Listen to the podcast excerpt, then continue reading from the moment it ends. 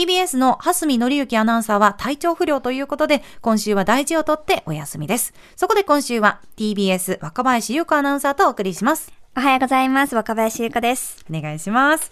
日本全国8時です。生島淳のまとめてスポーツ。お話しいただくのは、スポーツジャーナリストの生島淳さんです。おはようございます。はい、おはようございます。おお願いします。えっ、と、先週、WBC の記録映画で、はいえー憧れを超えたさあー侍たちご紹介させていただいたんですけど、えー、3週の予定が4週に伸びたそうですから、おまだいける。まだまだいける。チャンスが。まだ行ってないね。いってない。いや、でもすごい、なんか見た人がみんないいってね。ね大絶そう、賛。あの、結構、週末は、だいぶもうし指定席が取れないような状況になっていたようですけども、ええーい一応一周伸びたということで、僕もあの、ナンバーウェブの方で映画表を書いたんですけども、えー100万ページビュー超えたってあの編集から連絡があったので、あのー本当に面白い映画なので、一応また進めておきますけれども、えー野球関係で言いますと、不法で、えー杉下茂さん、フォークボールの神様。まあ僕、あ、杉下さん97なので、僕が見てた頃はもう巨人のコーチだったっていうイメージですね。はいえーお亡くなりになられたと。あと、北別府学さんね、はい僕、全日空ホテルで取材したことがあったな。うんまだ。僕の10個上ぐらいだから60代半ばだと思いますけども、えー残念なニュースでしたけどもね、ご冥福をお祈りしたいと思います。さあ、まず、じゅんさんが取り上げるのはこちらです。エンゼルス、レンジャーズ相手に勝ち越し。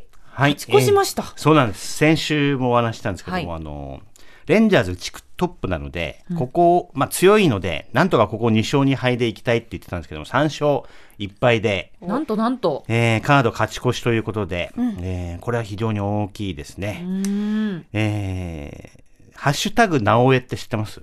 ああ、はい聞きますはいね。。なおエンジェルスはっていうので。負けましたが多いっていう。最近それが消えてるんですよ。で、大谷の活躍がそのまま勝ちにつながることが多くなってきて、まあでも4連戦で4本のホームランで、まあ昨日は先発もしてましたからね、えー6勝目挙げましたけども、大活躍。まあなんかあのものすごいホームランしか打たないんだよね。もう大きいですよね。大きいです。昨日のも、なんかもう、その前に打った、えー軌道と一緒のような、あー弾道が飛んでいきましたけども、まあとにかくびっくりするしかないというような、あー感じで絶好調ですね。で、えっ、と、今日から、カンザスシティロイヤルズっていう球団とやるんですけど、はいはい。弱いんです、相手が。あら。え、でもこういう時って危なくないですか？相手が弱いと。いまういう けるでしょみたいな。あのーアスレチックスが弱いっていう話は何回かしてますけど、藤波が言ってる。それより勝ち星が上がってない。おや。18勝しか上げていないっていう相手で、で、ここ10試合も1勝9敗かな。だあれは。からつまりあの、北村さんが言うように、はいこういう時危ないっていう。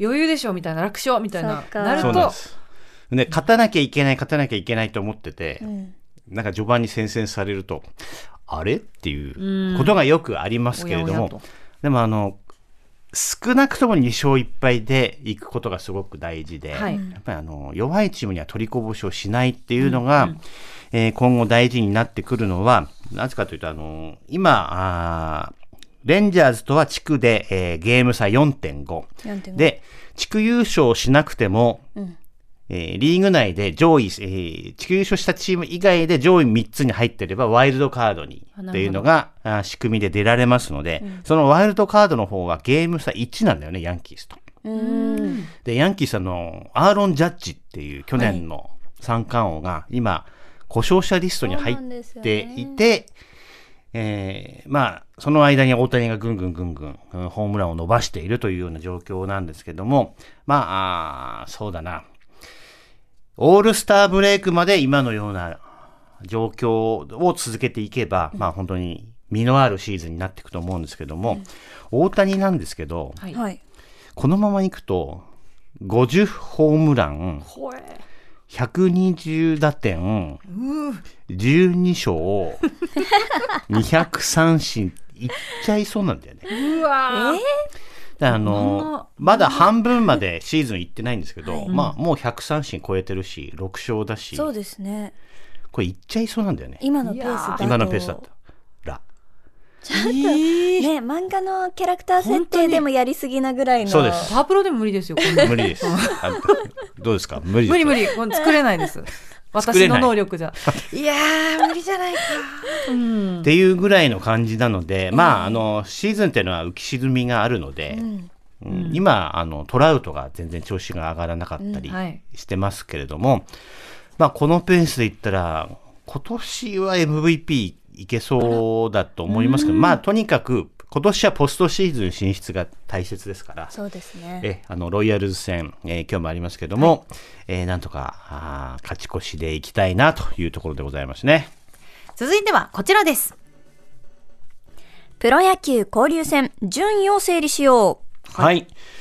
えーと、昨日、あと、まあ、基本的には明日までなんですけども、あと雨天中止分が来週消化されるということなんですけれども、はいえー昨日、おととい、あ、おとといぐらいまで本当に混戦で、どこのチームにも交流戦の優勝が、チャンスがあるということだったんですけども、はいだいぶ見えてきまして、ジャイアンツがいいね。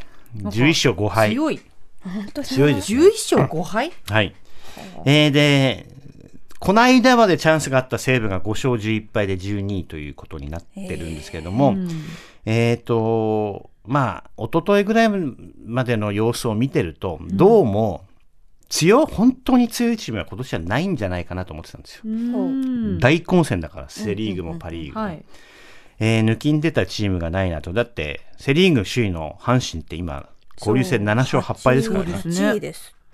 えーという状況なので、うん、まだまだどこにも優勝のペナントレースの方のね、えーチャンスはあるなと思ってるんですけども、えー巨人 D、僕が見てる限り、セリーグはやはり巨人と DNA、パリーグはソフトバンクとオリックスは、ちょっと抜けてるなという感じは、します。ソフトバンクって、8回9回すごかったね。あの、ちょっとヤクルト戦見てたんですけど、はいはい球場で見ましたけども、モイネロとオスナって打てないわ、あれ、本当に。あーこんな感じなんだと思って。あの、たまにしかやっぱりパリーグ見ないんでね。はい。えーあと、巨人はね、なんか、ちょっと勢いに乗ってきましたね。う。うんん。えーちょっと昨日ナイツさんの漫才聞いたんですけど、はいやっぱりあの、坂本龍馬を引き出すために、はいえー選択肢を提示するっていうので、1番坂本。で、3番に秋広ってのが入ってきたんで、うんやっぱりアップデートされてるなね。最新情報。さすがですねお好きですしね。お詳しいですから。で、なぜか6番センター丸って選択肢がありまして、ポジション入っちゃってるよ土屋さんがあの突っ込んでましたけどもね、えーあのナイツさんも今年は嬉しいんじゃないかなというふうに 思います。ね。はい。えー一応あの、明日僕また神宮に行きますけどもね、はいえー今日明日は天気良さそうなのでね、そうですねそうですねちょっと暑そうですけど。えーちょっと日焼け止めを塗っていこうかなというふうに思いますね。はい。続いてはこちらです。アメリカの大学スポーツでお金を稼げるのは？そうなんです。えっと、これ、えー前にお話ししたんですけども、はい。えー2021年アメリカの最高裁の判決で、NCA ってあの全米大学体育協会なんですけども、選手の名前、画像、肖像に関するポリシーを変更して、学生のアスリートがその運動能力で、えー現金収入を得ることが可能になったんですよ。ほ大学としてじゃなくて個人で。個人で、うん。まさに。大学にスポンサーがついてたんですけど、個人で、えー契約をローカル企業と結んだりするようになったんですけども、まあ大体数十万の人が多いかな。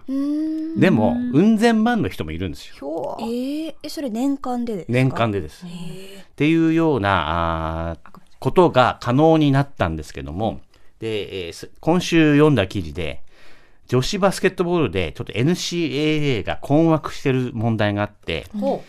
グラビア系の選手が高収入を得ているっていうことがあるんあ、ですねそ。そうなんです。ほうえーお二人にはね、あの、写真、台本に添付してるんですけれども、マイアミ大学に、えーカビンダーし姉妹って双子の姉妹がいて、うんどうやら彼女たちが一番稼いでるらしいんですよ。大学女子アスリートで。なるほど。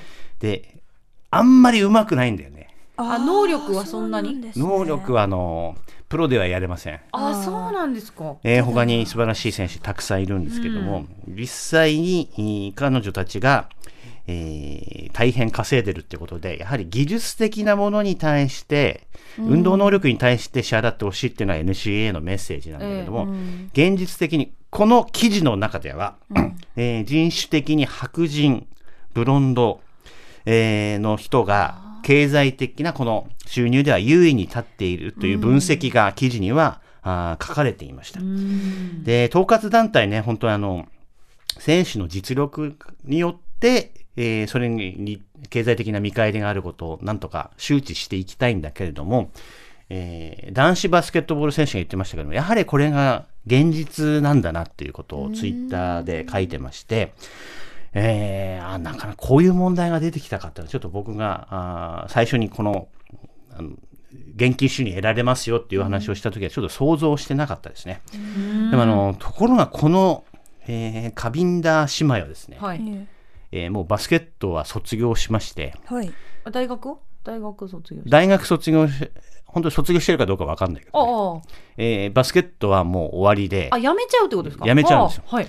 なんかあのプロレスにえ？プロレス。行く希望を持ってるらしくて。だから結局バスケットボールは踏み台だったんじゃないかっていうのがあって。うん。タレント性みたいなそうなんです。えーただそれに規制をかけるわけにもなかなかいかないしということで、えー学生の権利がね、うん、拡大したのはいいけども、こういう問題も出ているということをちょっとご紹介させていただきました。はい。えーここまでスポーツジャーナリストの生島淳さんにお伝えいただきました。ありがとうございました。ありがとうございました。日本全国8時です。生島淳のまとめてスポーツでした。蓮見紀之まとめて土曜日